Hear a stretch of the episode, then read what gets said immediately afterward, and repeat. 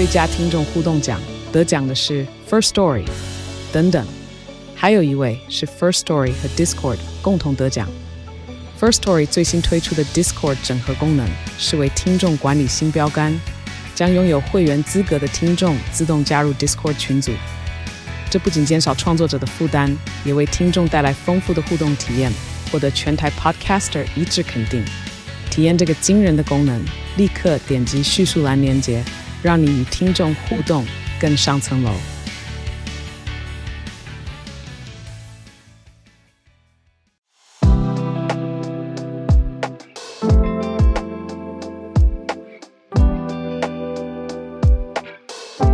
小鹿早安，大家早安。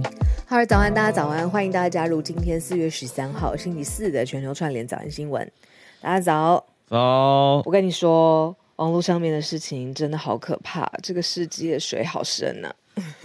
你你说诈骗吗？我是说诈骗，而且跟大家讲，真的是，我觉得要特别小心哎，因为现在的诈骗好真哦，它前面的那个门面很真，后面的配套也很真。不真的时候，就是你已经付了钱，嗯、而且上钱之后，然后你拿到的产品可能太身体。或者是没有效果，或者是觉得到底有完没完被缠上的时候，这个蛮可怕的。我跟大家分享这个案例，就是是发生在吴宗宪我们综艺天王节目一哥宪哥身上。嗯，这个来由是因为呢，他先代言了一个，我们就说官方正牌，他的代言产品一个红藜麦的这个。我就不说全名了，就是对身体比较好的、哦、比较养生的。我以为宪哥最近在做直销，哎，不是东森电商吗？对对对对对，代言，然后直呃，他开了一些直播，专门在讲说，哎呀，还有小影片啊，在讲他平常怎么喝的。哦、嗯，那就是因为他有说，我就是我喝这个，然后还有就是我就是这样子使用，嗯，然后这些短影片跟直播的片段就被截取下来。移花接木变成其他的哦天哪！瘦身产品的一页式的广告，这是怎么发现的呢？就也是我们年轻人哦，会说：“诶，为什么吴宗宪最近代言这么多乱七八糟的东西啊？”嗯，可是，一看那个页面，你就知道，不论是质感啊，或者是呃，有的时候文字描述的语气用词，就是非官方，怪怪的，或者是有一点飘来的中国味。懂懂懂，那个美美学跟一些用词，对对。然后它重点是它是一页式的广告，好，这就算了。你如果真的是说你想打电话去，假设踢馆好了。就是连吴宗宪他自己接受访问的时候，他都说他的团队打电话到这种诈骗的广告上面去问，对方还斩钉截铁跟他说：“对啊，宪哥就是喝这个瘦下来的，一个月瘦十二公斤，见人不眨眼，减肥修身。”对，那对方有完整的客服团队，再加上网络上面现在传出来的是 Line，Line 呢，他们真的是会无时无刻就是跟你保持联络，这个是礼 貌说法，这样子。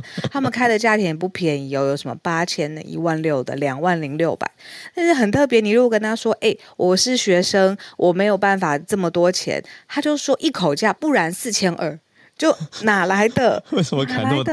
这个截图又被流出来，就是到最后，就是还会可以一直有往下修的价钱的空间。总之要追求成交的，对，反正都是骗的。对，然后所以他后面也是还有很多人，然后你如果不回讯息，他还会直接打来给你。然后这件事情，吴宗宪他已经非常生气，提告了嘛。然后他也开了记者会。那重点是，我觉得要跟大家分享的这件事，是是连我们我们朋友会已经在网络上面非常有经验的人都会说：“哎，你不觉得很奇怪吗？那个吴宗宪最近代言很多瘦身的东西，嗯、就差点被骗了。”对，没错，还是差一点点。然后，所以大家要特别小心，那可能也不是 deep fake，因为真的是很真，但是他截了。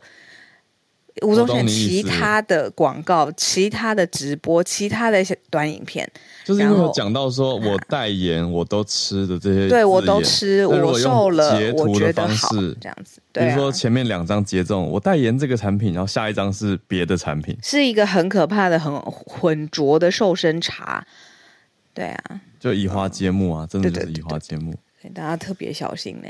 然后这种夜市的广告，你千万不要把你的呃私人的资讯留在上面，比如说信用卡的卡号啊，或者是你的住家地址啊。我跟你说，这真的不知道照片呃这些资讯到底是流到哪里去。哎、欸，这是一种蒙太奇式的诈骗，因为人脑看到连续的这种图片就会自己联想，这就是 montage 的原理嘛。啊、所以 这个让就是把前后其实不相干的图摆在一起，让你自己觉得他们之间有这个关联性，然后就来联络我们喽。对，对对。然后如果最后查起来又是境外的，其实就非常难管理。非常难，然后所以要小心，因为其实我觉得，哦，我们现在讲了之后，可能身边的朋友会有警觉心。难的是我们突破不了的同温层，嗯、例如想要瘦身的婆妈族。我我也想。哦，对啦，但是你会但我不会被骗。对，对啊，婆妈族他可能也很想，或者是很想健康。对啊。然后也很想要有好的体态，那他也有钱，嗯、然后就比如说两万块就买了十期之类的。哇，可能也是一笔不小的数字。哎、啊，真的很可恶。讲到这个，我昨天也在整理我的简讯的时候，刚好看到一个我很久没有注意到的讯息。它看起来很像是政府官方的通知，什么什么我的什么税没有缴。那我就想说，嗯，可是它又看起来，它又被被我的手机归类在那种垃圾讯息，而且它的来源信箱也很可疑。我还没有查啦，我有时间会再去查。就是某个数字。Dot com，我想说，嗯，政府单位应该会用、哦、对 dot gov dot tw 才对，而不会用什么数字 dot com 这样子的网站来发通知讯息才对。对、啊，所以那很有可能是用那种你知道，对于我们民众的心理，就是啊，什么什么税没缴，欠税会缴，会会要付罚款。就会赶快点那个链接进去嘛，我就偏不点。燃料税没缴，对啊，什么什么气燃料税就有很很像我会忘记缴的东西。对，然后我就想说，嗯，可是，在两天宁愿被那个多罚几十块，我也不要被骗，偏不点。对，缴那个几千块出去给诈骗集团，我才不要。嗯嗯，所以大家还是谨慎一点好。嗯嗯嗯，对啊，那像我接下来下一步，我可能就会去看那个数字 .com，我就会去查查看数字 .com 是什么样的一个网站。如果它看起来非常可疑，根本不可能是政府委托的，嗯、那我就知道那一定是诈骗讯息。那我同时也会去官方查询我的气燃料税有没有欠缴。啊，我都想的事情是，我就检举，我会变成就是反而有其他的，比如说检举奖金，会不会？哦，好像没有这么好哎、欸，没有这么好，是不是？好像环保达人才会有检举奖金，现在连那个交通检举狂魔都没有奖金了。哦，那我觉得可以跟政府来沟通一下，就是说，这样的诈骗真的会有人受害，所以我成功检举了。对啊，那你不如 reimburse 我一些，就是精神上跟时间上面的。这样政府可能会亏爆，太多太多了啊！太多对啊，这个每天都可以检举一堆。对，那 Instagram 上面那个 spam 有多少？超级多的。对啊，真的很多，那个感觉都有有有在骗。好，那我们来整理一下这个骗。总之，大家小心啦，嗯，就是不要被骗，真的就是保持清明。对，那我们来整理一下今天的国际新闻盘点。好，好，那怎么转换呢？总之，一个大大转换。今天第一题来看，也不要被骗啊，国际上面的消息，对不对？好诶，好诶，加的，上上下下的，没错，对啊。对，国际上的消息不要被骗。呃，请认明全球串联早安新闻。哎，讲得好，讲得好，非常优秀。第一题，我们来看美国 CIA 的消息哦。CIA 局长他讲了一个论点。呃，我觉得大家心情有点起起伏伏，就像你说的那个上上下下。但我觉得不要过度的，因为任何一个人说法就觉得绝对是怎么样。我们就是长期的去看。那现在长期看的一个另外一个消息是 CIA 局长说。他认为北京攻台并非是一个必然的出口或是一个结果，尤其是看到乌俄战争的现况，可能会改变北京的想法。那我们等一下来听听看他的论述。那第二题则是俄罗斯这边关于征兵的制度越来越严苛，怎么说呢？改采用电子征兵，跑不掉，用电子的方式数位征兵，让这些役男实在是很紧张啊。第三题则是中国对于台湾的一个新政策，有人说这个叫做“惠台政策”的取消跟结束，实际的用词叫做“贸易壁垒调查”，调查好几千项的产品，而且看起来是给台湾直接的压力，直指总统大选，因为有可能要延续调查，从现在开始一路查到明年的一月十二号，就是选前。最后一题则是关于 Elon Musk，呃，接受 BBC 的采访，他就说持有推特或者拥有跟管理推特很痛苦。那综合下来是 Twitter 损益两平啦，就是有 break even，呃，没有亏也没有赚。那我们待会再多了解一下 Elon Musk 他的想法是如何，那推特现在又如何？我们先从 CIA 的局长情报头子开始讲起吧。因为他是情报头子，所以他讲出来的话，而且是有重量的。那尤其这件事情，他选择在呃美国 CBS，就是哥伦比亚广播公司的一个招牌节目，叫《Face the Nation》，嗯，面对全国上面，这是一个专访。好，这个专访跟台湾切身相关，讲的就是其实早安新闻还有我身边的朋友，大家常常会冒出一个想法是：到底中国会不会攻打台湾？什么时候攻打？这件事情真的会在我们？什么有生之年看到吗？统一武力进犯、武力攻击。好，那对于这件事情的疑虑呢？伯恩斯他的想法这样子的，这是他的说法。他就说，其实乌俄战争啊，一路以来，没有人比习近平更去密切观察对于普丁、对于俄罗斯的。后续的影响，那我们必须持平的说，这件事情，乌克兰的反抗也好，或者是全世界现在美国、欧洲联合起来抵制俄国这件事情，其实真的是很严重的发生。嗯、那伯恩斯的想法是，这件事情其实削弱了中国要以武力攻打台湾的想法以及影响力。但是他也说，这可能是短时间、短暂时间的事情，长期他的决心跟呃武力统一台湾的。这种他一定得完成的心意也不能被小觑，但他认为说，至少这样子的战况让习近平是清醒过来的。他认为说，现在北京高层甚至是中共的领导的高层，他们现在心里有一个声音，就是说，到底有没有办法承担得起武力进犯台湾的代价？这个是伯恩斯在 CBS 上面很完整的表述，我觉得他讲得非常的清楚，他们有没有办法接受入侵台湾的代价？那至少来说，呃，中国现在外对外的外交是这个样子的，对内，伯恩斯也说，其实中国现在有很多关于在内部面临的压力的问题，例如说人口老化啦，例如说劳动力的减缩，还有政治控制的原因，其实效率，呃，国有的企业现在效率非常非常的低，经济效率也不是很好的状况之下，它的内部的隐忧也是很大的，所以才说中国并非巨人。哦，这个都是伯恩斯在这个 Face the Nation 的时候，他这个节目上面他表达的战况，让习近平是清醒了过来。攻打台湾可能变成一个非必要发生的选项，或者是延后发生的选项。嗯，对，这个是他的主轴。好，我觉得合理。那我自己看到觉得有意思的是，后来进到 Q&A 的时间的时候，嗯，伯恩斯算是某种程度上的吐槽了中俄之间的友谊。就是被人家问到说，哎，那中国跟俄国宣称是 unlimited friendship 嘛，就是这种 unlimited partnership，你说友谊也好或合作也也罢，伯恩斯却说他认为不是那么的 unlimited，不是没有上限。对，然后我想说，嗯，伯恩斯这样讲是什么意思呢？他的意思就是说，你看俄国其实蛮想要中国给武器跟弹药，嗯，可是根据 CIA 投资的情报所知，他认为。习近平领导的中国没有给俄罗斯这些东西，嗯嗯嗯，而且习近平还多次有提到，公开的提到说，在乌克兰使用核武的危险性，嗯嗯，那就是某一种的警告跟提醒。所以虽然表面上对外是讲说 unlimited，嗯，但是实质上却有所顾虑嘛，嗯，有所忌惮，所以没有全力的支持俄罗斯。其实我觉得也是一个好事啦。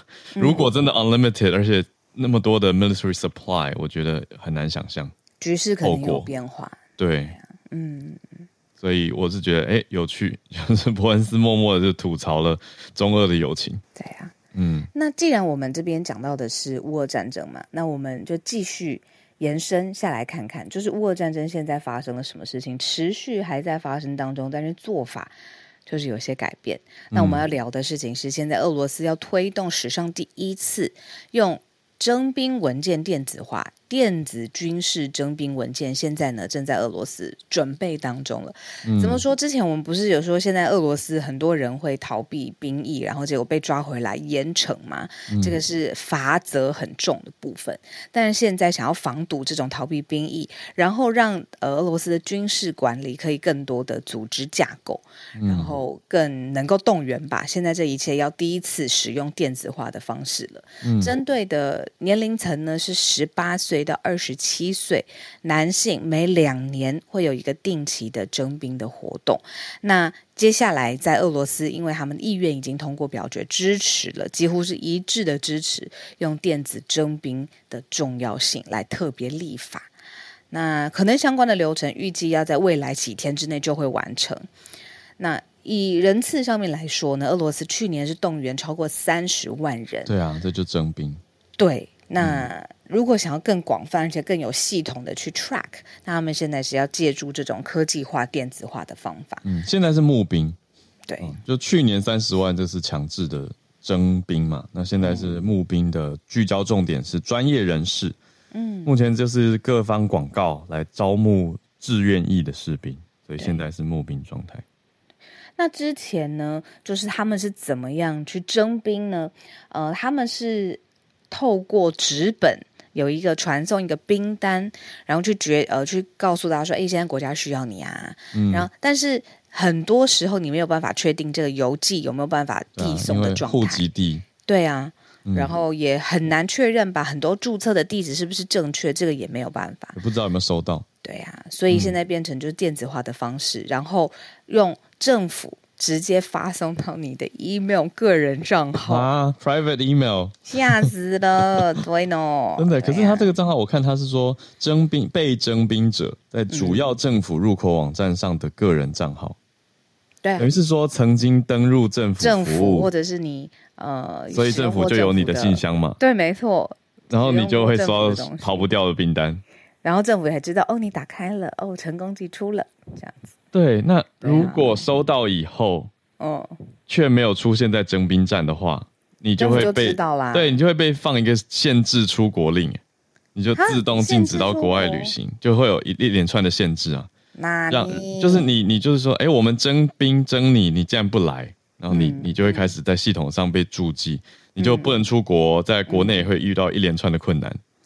如果燃料税漏缴，可能就罚则就 超级高，这样子，因为你在被列入一个征兵未回，就是各种逼你去当兵。对对对，刚才那个是一个假设情景哦，现在就对对对对对，这是那个开个玩笑，开个玩笑。对，只是现在我我我们看到的消息是没有讲那么明确会有哪些困难啊，只说会有生国内生活的一连串限制。嗯嗯嗯，对啊，这就是俄罗斯他们现在正在。还在微调的，需要多一点人力的地方。好，那我看到的事情是，他这件事情要微调，接下来要发生，所以这个战争他们真的是没有要即刻停止的打算呢、啊？要不然他干嘛在这个时候还要扩大征兵呢？对啊，不过政府是有强调说没有要第二波动员啦，嗯、因为去年那个三十万是大动员嘛。嗯，那现在大家很紧绷的是说，难道又要再一次吗？因为代表说战况更激烈，或是又要再送上。俄罗斯的援军后援嘛，但是官方现在目前是说没有了，嗯，而且还说要限制呃修正去年动员的时候不小心呃这个波浪阔不小心就是把年龄跟健康状况不符合的人都征过去参战，嗯嗯，去年竟然有发生这样的错误，因为没有人啦，那今今年就说哦会改正，可是还是在修正这样子的征兵征兵措施啊，那就让大家觉得嗯俄国。对啊，就是还在持续下去了，而且可能还是有困难。对啊，而且我觉得有一个很特别的，嗯，很超现实的感觉是，战争应该是非常时期的特殊到不行的状况，但是现在爆乌俄战争变成是一个常态了，变成说好，什么事情我们做不好，我们改进，嗯、这个怎么会？对啊，就是很长期的事情，你才会这样子去回应嘛。嗯，对啊，这、就是现在我感受到的一个，可能没有准备要末路。末落幕的乌俄战争，没错。啊，还有媒体报道写，有标题很写说无法闪兵的祖国召集，嗯、对啊，就是用电子的方式啊。嗯，好，那我们来看镜头回到我们这边吧。对，那么台湾海峡的两岸，对，那么多人把乌克兰跟台湾，好可能做比较，有相像的地方，嗯、当然有不相像的地方。可是我们面对大国的威胁这件事情是很真实的。嗯，那在经济上面的威胁是我们今天要分享的第三题，因为呢是来自于中国的商务部呃公告了一个对台湾贸易壁垒的调查。嗯。那刚好是在今年十月会结束，可能会延到明年一月份。那到时候这个一月份就是一个非常特别的时间，就是台湾我们自己进行的总统大选。对对，那所以他会不会用这种贸易壁垒的时间段，比如说特别去呃终止 ECFA，或者是贸易壁垒的程度又调调升了？这个其实会跟选战到时候发生的讯息密切搅和在一起。那所以，例如说贸易壁垒，我们来举个例子，比如说呃，农业、五五矿化工或者是纺织品，然后可能有两千四百五十五项的商品，其实这都是有可能是中国发动贸易壁垒的范围。那会不会到最后，比如说明年一月的时候，他希望影响明星或影响？嗯，总统大选的结果，对，然后就大规模的在贸易壁垒上面用经济的方式去施压，影响，对啊，影响我们的观感。嗯、那到时候。呃，意气用事挺得住是一回事，我是说感情上面挺得住是一回事情，嗯、实际上面遭到经济损害的是家户，是他们可能明年的生计，是可能他今年的呃收益就哇立刻对非常现实。那到时候会变化的怎么样呢？这个其实是先提出来的，明年一月很可能会发生的事情。我觉得应该不会到 ECFA 这么大条了。嗯嗯，ECFA 是海峡两岸经济合作架构协议嘛，就是两岸现在贸易的主要架构基础。嗯、那如果 ECFA 都停掉，就没有办法完全没有办法做生意了。所以我觉得不至于到那一步，嗯、因为现在中国也没有宣布说要要要威胁要停掉 ECFA。可是现在调查这个两千多项产品，有农产品、五矿化工产品，还有纺织。各类别其实影响很多，涵盖范围很广，两千、啊、多项，那就是一种经济的施压。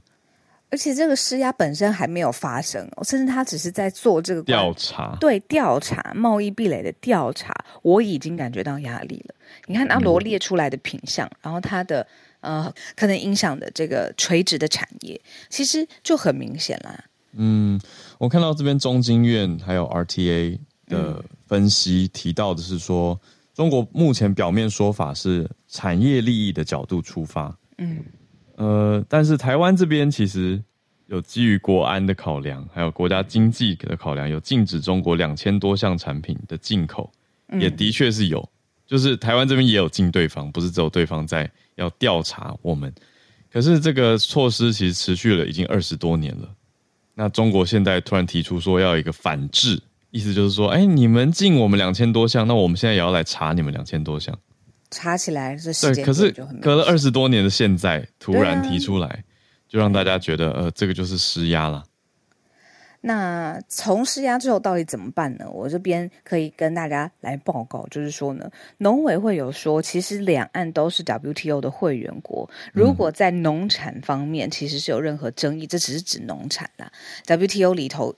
可以有双边管道来讨论，当当然发生的是农委会嘛，所以它当然针对的是农产品。如果到时候真的是呃贸易上面的纠纷，是可以有国际组织仲裁讨论的。那这只是一项可能的出口解方。嗯嗯，嗯，可能的出口解方，没错。那这个消息是由中国商务部呃来发出来的，就说要为期六个月嘛，所以才半年，我们算下去是到十月，只是说有可能会。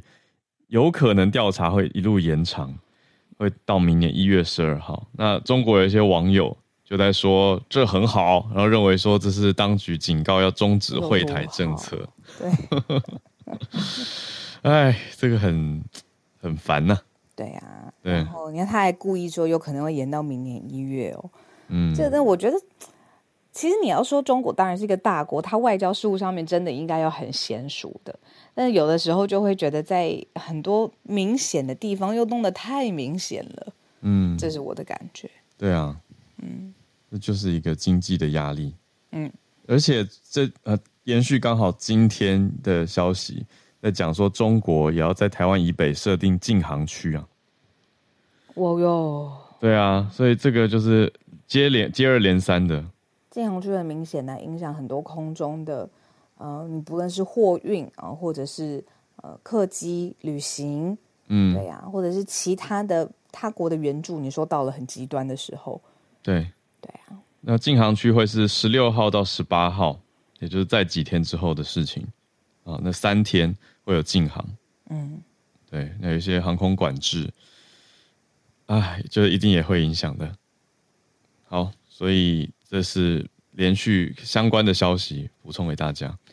那我们来看今天的最后一题啦。今天最后一题来看到 BBC 访问 Elon Musk，算是商业消息嘛？商业管理消息，经营 Twitter。那 Elon Musk 他说非常痛苦，像是 roller coaster，像是云霄飞车。真的是，他还说，如果有适合的人想接手，他会卖。好动荡哦！之前买了这么久，而且买了这么浩浩荡荡的。对啊，现在又说有人要 我卖你。他真的蛮痛苦的。我举一个例子，就是呃，我看到网友有分享在我们的社团里面，就是美国不是有一个呃国家，对，应该是国家分翻成国家，就是 NPR。它是一个广播电台，国家广播公司。对，然后它也有出很多呃呃 App，因为至至少我在我在听的他们的时候是有很多 App，我觉得他们的线上化 digitalize 很厉害，非常好。嗯，那为什么管理推特很痛苦呢？马斯克就是有一次。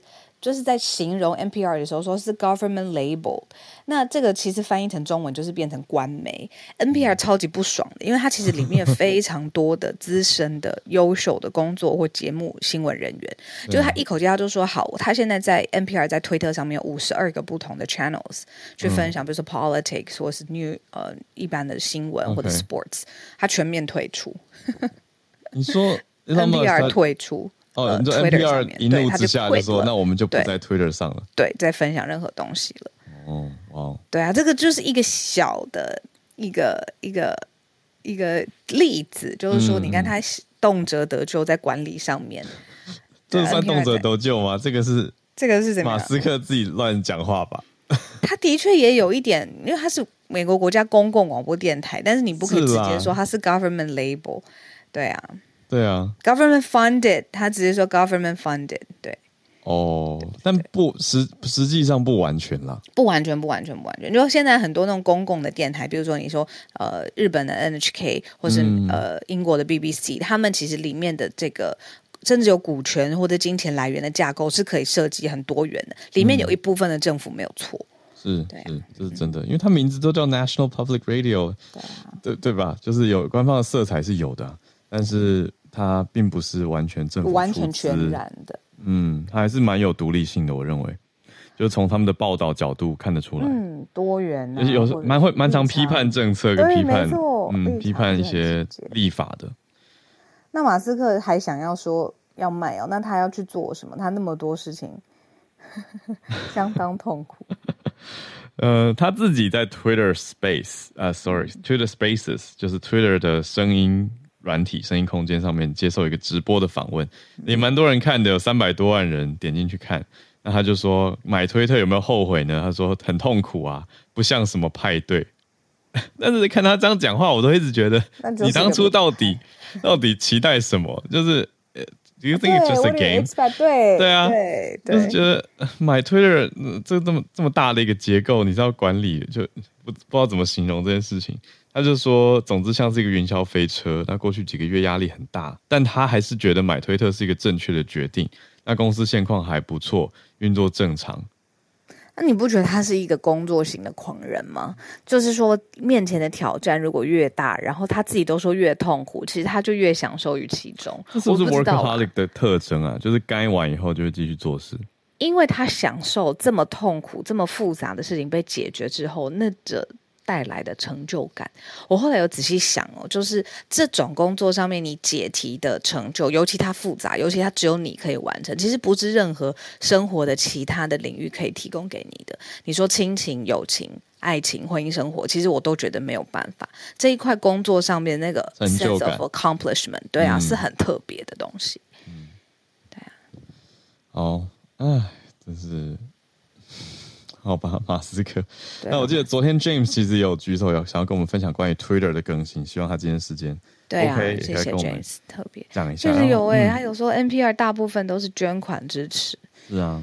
对啊，他录了好多什么，你可以打什么什么电话就可以直接捐款。因为我一直很喜欢 NPR 里面的一个，我有跟浩尔讲过，叫 Wait Wait Don't Tell Me，它是一个超级好笑、嗯、超级好笑的新闻节目。嗯，它的新闻节目就变得像问答题、简答题，然后很多时事的梗什么的，超级好笑，然后很很丰富。然后他们已经做到，对啊，我就跟你说浩尔，我们现在来开会，他们已经做到。我们来做一个，原先是是现呃就。就是本身是一个节目嘛，但他们做到美国每个州的大体育馆去巡演现场的，然后我们现场版本还变成了节目内容，哎、欸，是不是？小巨蛋，对啊、好，北流是不是？北流，对啊。好，啊、那我觉得我们再来开会。那我这边收到一个 update 是关于禁航区，哎、欸，算是好的事情吧。我们刚不是说三天吗？对那现在台湾因为提出了抗议之后，中国把三天的禁航设定缩减成二十七分钟。嗯，北京很难得做出一个算让步吧。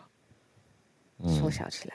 对啊，那有专家的说法是认为说，中国政府不同部门之间的协调可能出现了问题。嗯嗯嗯，嗯，不知道。但但三天减成二十七分钟，这又是怎么来的？嗯，这个也蛮奇妙的，就是了。好，那现在就是更新消息。禁航二十七分钟。好，啊、呃，那我们来进全球串联的时间。好，我们今天呢，昨天 James 因为呃时间关系没有完整的分享到，那特别也在邀请，如果今天 James 有时间的话，那我们来看看还有没有其他的朋友针对今天我们的选题，或者是最近你看到你很有感的，想要让大家知道的新闻资讯，欢迎大家举手上来跟我们一起聊一聊。James 早安，James 早。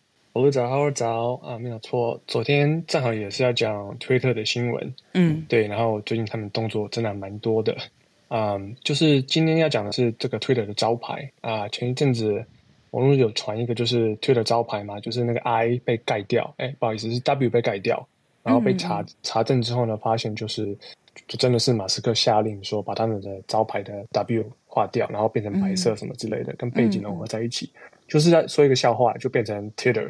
就是一个比较幼稚的笑话，因为跟另外一个字很像，对，中二中二笑话，嗯，对 对对，嗯、那那现在在这个 Twitter 的法院诉讼文件里面，然后发现就是有媒体发现 Twitter 真的改名了啊，只是不是改成 Twitter，是改成这个 X Corp 啊，就是这个马斯克以前有曾经退过的，说他要把 Twitter 改名成那个 X，然后这个 X 呢啊真的成真了，然后这个名字其实是呼应。啊、呃，就是 Musk 他第一个成功的公司叫做 X.com，嗯，就是这个 PayPal 的前身嘛。然后也是正好跟这个 Google 的研发部门叫做呃 X 的 Moonshot Factory 啊、呃、一样，所以就是算是一个不错的 connotation，那个名字上来说非常好。然后当时呢，呃，他提到 X 的用用意是为了要建造所谓的这个 The Everything App，就是像是。啊、呃，他说，哎，媒体说的不是他说的，这个像是微信的一样的系统，可能就包括啊，呃，呃，不只是传简讯的功能，可能还有付款啊、计程车啊、外送等等的这些功能，嗯、都包括在这个全部的、嗯、对一个很大非常大的一个 App 里面。然后媒体有说，就是分析过后说，这个策略在美国应该不会很好进行，因为刚刚提到的这些产业几乎都有一些佼佼者在这个业界了，嗯、然后比较难可以整合嘛。那当然还有什么？嗯反托拉斯等等的这些问题所在，那所以到底这个马斯克在想什么呢？我是觉得说，可能可以从最近这个推特公司的一些动作来来推测这样子。然后有另外两个报道我有关注到，嗯、一个就是这个 Business Insider 在四月十一号的时候，也是昨天有报道说，马斯克买了十万片的 GPU，要放在他们的 Server Farm。对，对，十万片，对啊，对，算是非常多。诶，应该不是说呃。特别特别特别多，不过算是可以拿来做 supercomputer，可以拿来发展 AI 等等的运算力非常要求的一些专案。那啊，当然还有在呃二月二十七号，呃，在另外一个报道，就是 The Information 有提到说啊，Twitter 从 DeepMind 就是 Alphabet 旗下的一个 AI 研究部门啊、，Google 的母公司，然后挖了几个 AI 的研究科学家，然后他们以前就正好也是在啊、呃、OpenAI 工作，然后跳到 DeepMind，然后再跳到 Twitter，对，所以感觉上。嗯很有可能 Twitter 是要在研发像 ChatGPT 一样的功能，然后毕竟也都是文字呃 base 的这些呃平台嘛，因为 Twitter 都是文字嘛，我是觉得是一个非常有可能的事情。那那我想说，呃，长期上来讲。像 ChatGPT plugins 有可能就是 Musk 他最终的目标，就是 plugins 就是之前有讲到过，嗯嗯嗯可以把其他啊、呃、软体呃或是服务把它整合在同一个这个这个聊天的界面里面，然后用智能语言，然后来当做你日常的消费啊、娱乐啊、搜寻等等的这个这个的的一个最好的这个首页。对，这是一个我是觉得业界洗牌一个很特别很特别的机会，这几十年来呃才会来一次的这样子一个机会。嗯对，所以我是觉得这可能是他的目标。那你说整合在他的呃公司产品里头吗？对对，就是如果做出这样子的一个 chatbot 的话，然后他如果真的想要做像是微信这样子的一个系统，我是觉得这是一个很好的大方向。嗯嗯，对，很好的一个策略这样子。然后如果真的是这样的话，那这样子呃，马斯克前几礼拜说要签署要暂停这个 AI 发展六个月这件事情，就就比较有猫腻一点了，对吧？嗯，对啊，嗯哦，你 hold 住别人，对啊。嗯，对对对，那就是总体看起来就是看起来就是马斯克也不是省油的灯嘛，然后在科技潮的下也想要来分一杯羹这样子，嗯、对，分享到这里。哇哦，尤其又想到 Elon Musk，他也是 OpenAI 的创办人之一。对啊，然后他现在看到有一种情节，火火因为他们后来闹翻了嘛，嗯、所以现在就自己有没有可能是他一个复仇计，要做的比人家更快更好。依他的个性哦，非常有可能。不知道了，不知道。对啊，因为我有看过他的算赚吧，就是说他从他他小的时候他怎么养成他的第一个创业公司呃失败，然后甚至他之后怎么样拿到融资，那个他的个性真的是非常鲜明。一般的挑战跟困难跟竞争根本就是他的燃油，他的燃 料，他的空气。对啊，你说越有这种挑战，越有竞争，越会激发他去成长跟突破。哦，不过如果如果这个 X 变成一个真的 Super App，它会不会变成美国微信？那如果变成美国微信，是不是又有很多的问题？其实他之前在买 Twitter 的时候，他就有说他这个是希望呃可能发展的方向。那现在加上 ChatGPT 的这种你知道一日千里的速度，嗯、对啊，我觉得那每个 App 对啊、嗯、都有自己的问题吧？是啦，嗯嗯。好，那我们就继续看下去啦。这个 X Corp 看起来是一个正式名称，那以后会不会 Twitter 就变成 X Corp？我们就再看看，因为目前对外的 logo 都还是 Twitter 嘛，可是在文文件上已经被发现有用到 X Corp 了。谢谢 James 带来这个，谢谢 James。推特的新发展很值得关注。那我们再来继续连线，我看到信奇老师也是在延续着，不是，我不是看头像，我在看老师也是在讲 Elon Musk，关于 Elon Musk 看 BBC。对啊，对，我就想，哎、欸，小鹿还有浩我找，我我就延延续刚才 James 还有你们讲的这个有关推特的，因为今天早上应该是。十个小时前吧，我听到的 BBC 他们正在报道他们现在的境况，就是在四月十号的时候，推特给 BBC 一样，也是给了一个 tag，说它是个政府资助的媒体，他们叫做 State Affiliated，嗯，Fund，对，然后嗯，他他这个 tag 呢，其实给了 NPR 还有 PBS。这这些还有 C C P B，这些都是嗯蛮蛮大的，就是在推特上蛮大的一些媒体平台。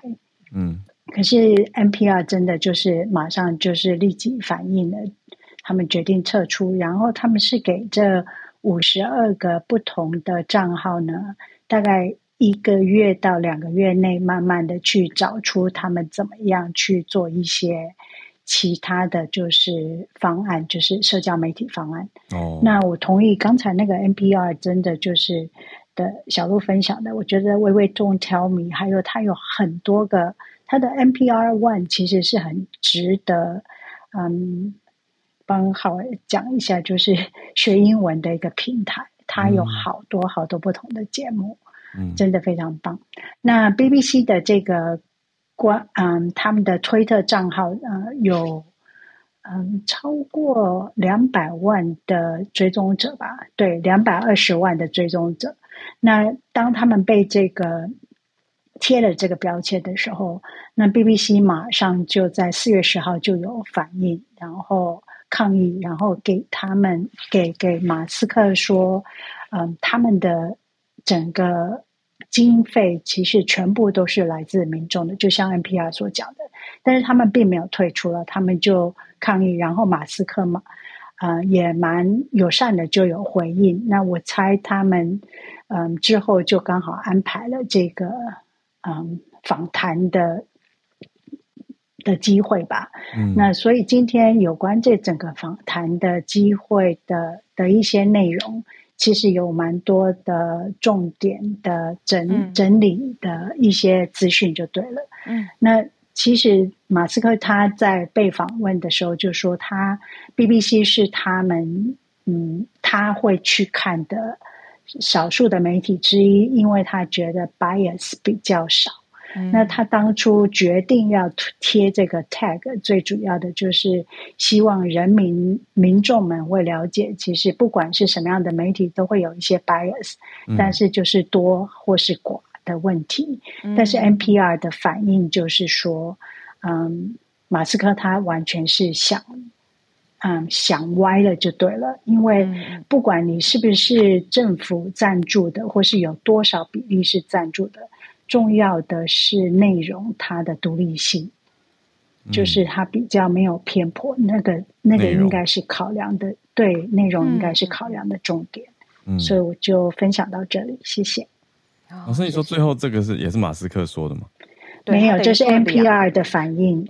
NPR said the point is independent。对，NPR 对 NPR 说的。嗯，哎，老师按到麦克风了。对，讲到一半。对啊，他就说 the point is the independence。对啊，内容的独立性，我觉得是重点。嗯，好，认认同 NPR 的回应跟说法。同一个错误在两个媒体上面都发生呢？他不觉得是错误吧？他觉得，他觉得 I say what I see。嗯嗯嗯，对啊，对啊。可是，嗯，哎，怎么说呢？这个就是我觉得对于用户来说是一个损失啊。对，绝对是嘛。然后你看那个他，因为受了专访，他等于是有一个可以平反，然后说一些 BBC 好话的机会。在 NPR 的这个处理上面，就是 NPR 直接退出了嘛。嗯，对啊。他也没有对啊，他也没有讲太多好话。对，用户直接对，受伤了，用户受伤。对，嗯嗯，哎，对啊，我觉得不过有有意思的是，对于我们来说，我觉得我们也可以看看那 NPR 退出这样的大平台之后做了哪些的，对，他怎么转到其他不同的社群互动方式，还是可以跟他的听众保持友好的社群互动。嗯，我觉得这个是我们可以做参照的吧，才不会也。不小心太依赖特定的大平台了，真的，嗯，真的是要小心。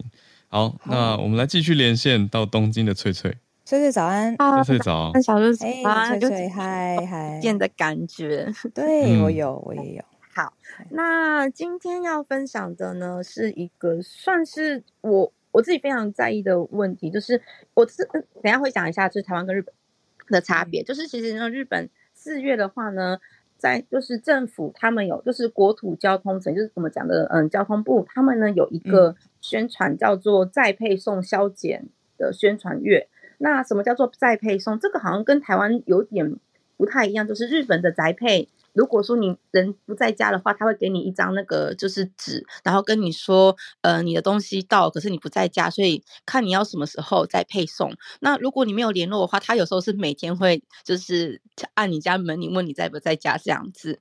那这件事情听起来好像哎还很好，还好。可是他其实有一个问题是，当你要去做再再次配送的时候，你等于是要让这一些就是宅配的人员，他们要多花时间去做嘛。嗯、对，那其实这样子，他们有算过，其实去年大概有呃百分之十的这些物品是要再配送的，那等于就是他们要多花人力来做这件事情。那其实这样子不但是会给这些宅配，就是这些运送人员造成很大的负担。那其实现在日本呢，有面临一个很大的问题是，因为我们知道，其实所谓的卡车司机，不管是在台湾或是日本也好，他们都有一个就是过劳，就是长期他们的劳动时间太长的问题。所以日本已经决定在呃明年二零二四年，这卡车司机这个行业他们的劳动时间是要做改善的，也就是。他们的的劳动时间会就是消就是变短这样子，那这个会造成什么样的问题呢？是嗯，据他们的估计啊，可能就是嗯，明年的话，就是能配送的东西会变得越来越少。对，那甚至到了再过五年后呢，全日本会有百分之三十五的货物是无法顺利送达的。那所以他们就是为了这些，其实四月份呢，就是这个国土交通省他们就做了一个宣传。那此外呢，其实也有很多的，就是其他的这些我们在讲的运输公司，他们有为此就是帮就是啊做一些配套。好。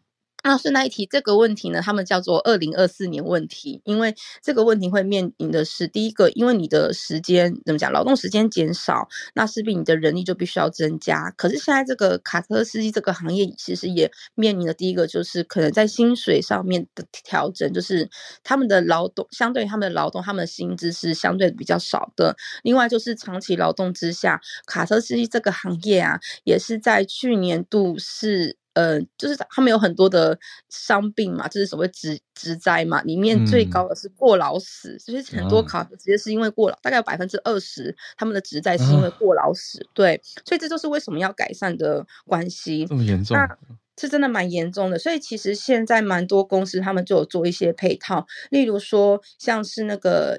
在日本的话，那个雅虎就是雅虎拍卖啊，雅虎有购物中心嘛、嗯，他们现在就是他们做为了配合这个，他们就做一个，就是他们将这个，因为我们知道，通常我们叫就是我们在网上购买东西之后，可能大概都是两三天或是在一周内就会到达、嗯。那他们做了一个措施是说，希望大家可以把时间选择在两周，就是两周、哦、慢一点，不要那么赶。他们把时间给拉长。那还有的话呢，像是那个他们现在讲那个。减少宅配的这个措施，像黑猫就是有呼吁说，希望大家可以宅配只要一次就好，就是再次宅配一次就好，或是多多利用所谓的宅配箱，哦、或是在日本现在有一个，嗯，就是如果你宅配，他们有一个选项，像 Amazon 也有，就是他会跟你说，你可以选择把你的物货品放在你的玄关，就是等于是他你也不用按门铃了，你只要放在玄关，然后时间到我们就自己去拿这样子，对，嗯、就不用再配送。是的，然后日本其实也有所谓的，就是在嗯，超商或是你到那个他们宅配公司的那个中继站去领货物的一个习惯。可是日本这个习惯并没有很强。像台湾的话，我其实为了这一次我稍微找一下，因为我我现在台湾很少有这种所谓再次配送，通常都是那个卡车司机直接打电话给你。然后还有就是在台湾其实非常流行，就是所谓的我到超商直接去取货这个选项。那我稍微研究为什么日本跟台湾不一样，是因为像以黑猫宅急便为例的话，它其实是跟统一集团合作，就是嗯黑猫嗯黑猫在日本叫 Yamato，它就是 Yamato 跟台湾的统一集团做合作，所以其实呢，它可以利用统一超商这一个，这一点是他们可以共同利用，所以就变成说，为什么在台湾非常流行在超商拿货，是因为这是他们一个旗下的产业，所以他们可以就是很方便就是做这个，就直接在超商取货这件事。嗯、可是，在日本基本上嗯。这个黑猫就是 Yamato，它是一个独立的集团，所以它没有这个超商可以做联系。但他们现在有开始有在做。这样的合作，可是其实还是非常少。那目前还有做，可能就是在车站，他车站他们会放那个所谓的宅配箱，然后就是你可以到车站取货。但是这个也是必须要跟这一些所谓的嗯铁路公司，就是做很多的契约。所以目前其实能做到的还是比较少。对，那其实嗯，除了我们刚刚讲的有关宅配，就是比如说我们接下来我们我们一般个人啊，就是在网络上买东西，可能你的时间就是真的时间能到货时间越来越。长以外，还有另外一个问题是，其实物流业不只是说我们讲购物，其实包括你说是全球、全国各地的这些农产品啊，他们也是要靠物流去运送的。可是如果说今天我们的卡车司机的就是人数越来越少也好，或者说能运送的时间越来越少的话，其实这些农产品他们势必就会遇到可能因为你来不及运送，这些东西会腐败啊、坏掉的问题。嗯、所以有一些公司就看准了这个商机，他们就是在开发一些可以更容易让这些农产品长期保存的方法。对，那就是可能也是跟住在日本的大家呼吁一下，如果说你有嗯宅配东西的话呢，我觉得就是可以多多利用宅配。配箱，或是选择自己真的可以拿到的时间，就是再取货就好。因为其实日本的宅配，我觉得很厉害的是，你真的是今天叫货，你可能明天就可以送到，或是你今天寄东西，很多都是就是隔一天一定是会准时送到的。可是这就变成是卡车司机的负担。嗯，嗯，那这就是我的分享，谢谢。等于是厂商出货很快，可是在运送跟送达这一段就比较辛苦一点。谢谢是的，是的。哇。我自己的感觉是，我在台湾这边，我常常会跟这个配送员，呃，有点在电话上讨论，就是他会打来说，哎，有人在吗？然后就说啊，那你他不在，那几点会在？然后就是会讨论协调一个时间，而且还我还会被对方拒绝。就比如说，我说我下午两点可不可以？他说啊，那个时间我在别的地方，诶，那你晚一点可不可以？所以我们就会两边最后协调一个他路线上比较顺的。我就觉得这个还蛮有人情味的一件事情。对，相比之下，我觉得日本是一个很走 SOP 的的地方，所以他们也试着在用这种系统化的方式，还有呼吁的方式去去解决吧。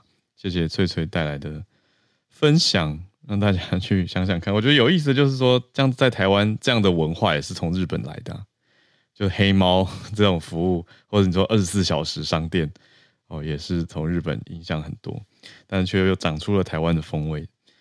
那我们来继续连线，今天最后一位来宾是花莲的叶老师。老师早安，早，哈尔早，小鹿早。呃，今天要跟大家分享的是一个啊、呃、蛮有意思的新闻，是花莲这边啊、呃、最近哈、呃、在十二号那一天，四月十二号，印度的阿育王大学。有台湾教育中心，那事实上，印度这边好像总共有二十六个，二十六个台湾教育中心。嗯，那他们举办了一个说故事比赛，用中文说故事。嗯，他的评审呢是在台湾这边的小学生，而且是花莲的东里国小的二年级的学生。欸，这是刻意的安排吗？对。用视讯的方式邀请台湾这边东里国小二年级的小朋友来帮这些印度学华语的大学生评审他们的故事说的怎么样？哦，那这个其实会让我想到以前我们在学校的时候，不是都提到说白居易写诗的时候都会念给 对对，那他们大概就是想说。如果小学二年级的小朋友，因为毕竟低年级的小朋友，其实我觉得社会化的程度比较低，嗯，那会比较诚实吧。对，所以这些二年级的学生，他们讲了好几个故事。那我是没有看到影片，那这个新闻上面是提到说，他们讲的这些故事其实都是印度的故事，然后他们把它翻成中文。哦。从新闻上面看起来是还蛮用心的，就是有几个同学呢，他们还把故事用类似话剧的方式来演出。嗯，那到最后有选出就是优胜者。显然这个活动大家都觉得有趣，台湾这边也好，印度那边也好，都觉得很值得。所以十四号就是明天会再举办一场活动。这次是邀请三年级，就是之前是小学二年级，那那个明天是小学三年级的同学，他们要来听印度的大学生讲故事。哦，所以已经比完赛了，但是明天是听故事，就是明天应该是另外一场比赛吧？哦，对，详细的其实新闻上面没有说的很清楚，就是说明天的到底是不是比赛，但是昨天的是比赛，让小朋友听，然后票选。这样子，嗯，嗯对对，那这样子，除了印度这边的大学生可以得到比较不一样的评审以外呢，嗯、也可以建立国际交流。嗯嗯，那我觉得这个比比这个最近大概一两个月吧，台湾一直在推要让呃教育变得国际化一点啊，然后总是从全英文的课程去推。可能像这一类的交流活动，我觉得会更好。嗯，就是说让不同的语言，因为所谓的国际化不限于英文嘛，对，话用中文还是可以做国际的交流，对，是一个选项。对，嗯，我只是一直在想说，如果是我参加一个英文演讲比赛，然后评审是小学生，那我的写稿方式就很不一样，就是 会因为评审一定一定比赛比赛就要因为评审而口味而做一些调整。就是讲给小学生让他们觉得好听的东西，跟讲给大人让他们觉得好听的东西一定不一样。嗯、对，这个这蛮有意思的。对，这个很不一样。嗯，所以我觉得其实这个活动整体来说蛮好的。嗯，有有创新啊。对，对，蛮勇敢的耶其实。嗯，就是以一个你说民间或者半官方色彩交流的话，我觉得这个选择这样子的决策还蛮有创意的。对，那这些印度的学生其实他们都已经学华语学了至少一百个小时。一百个小时，对，哦，一百小时很久吗？